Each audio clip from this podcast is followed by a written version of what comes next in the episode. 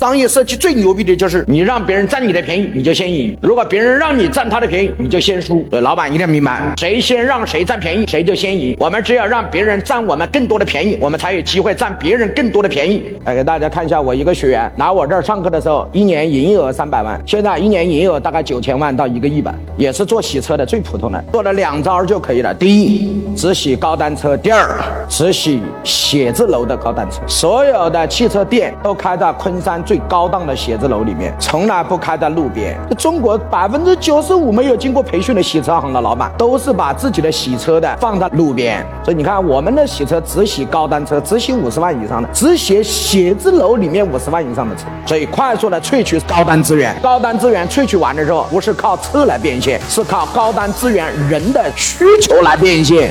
你看，跟海南做一次合作，手上有五十万的某个车型的车，直接从开车直接去什么海口，来回所有的油费、所有的费用全部包了。为什么包了？谁出啊？一家房地产公司老板出，平均每个人自驾游要贴多少钱？两千块。一共请了一百五十个车主，要花多少钱？三十万。房地产公司出三十万，请一百五十个每个人卡上都有千万资产的人自驾游去海口玩，玩着玩着玩着就买了四十套房。对于房地产老板来讲，他一共花了三十万，来了一百五十个有钱的老板，他只要房子好、销售好、策略好，成交一套房子就可以回本，甚至成交半套房子都可以回本。哎，各位同意吗？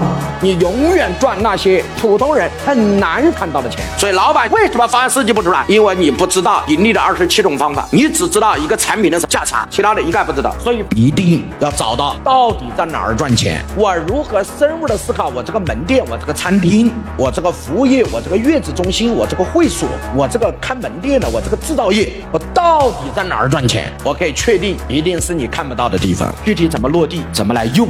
点屏幕下方的这个小黄车，小黄车里面可以直接购买。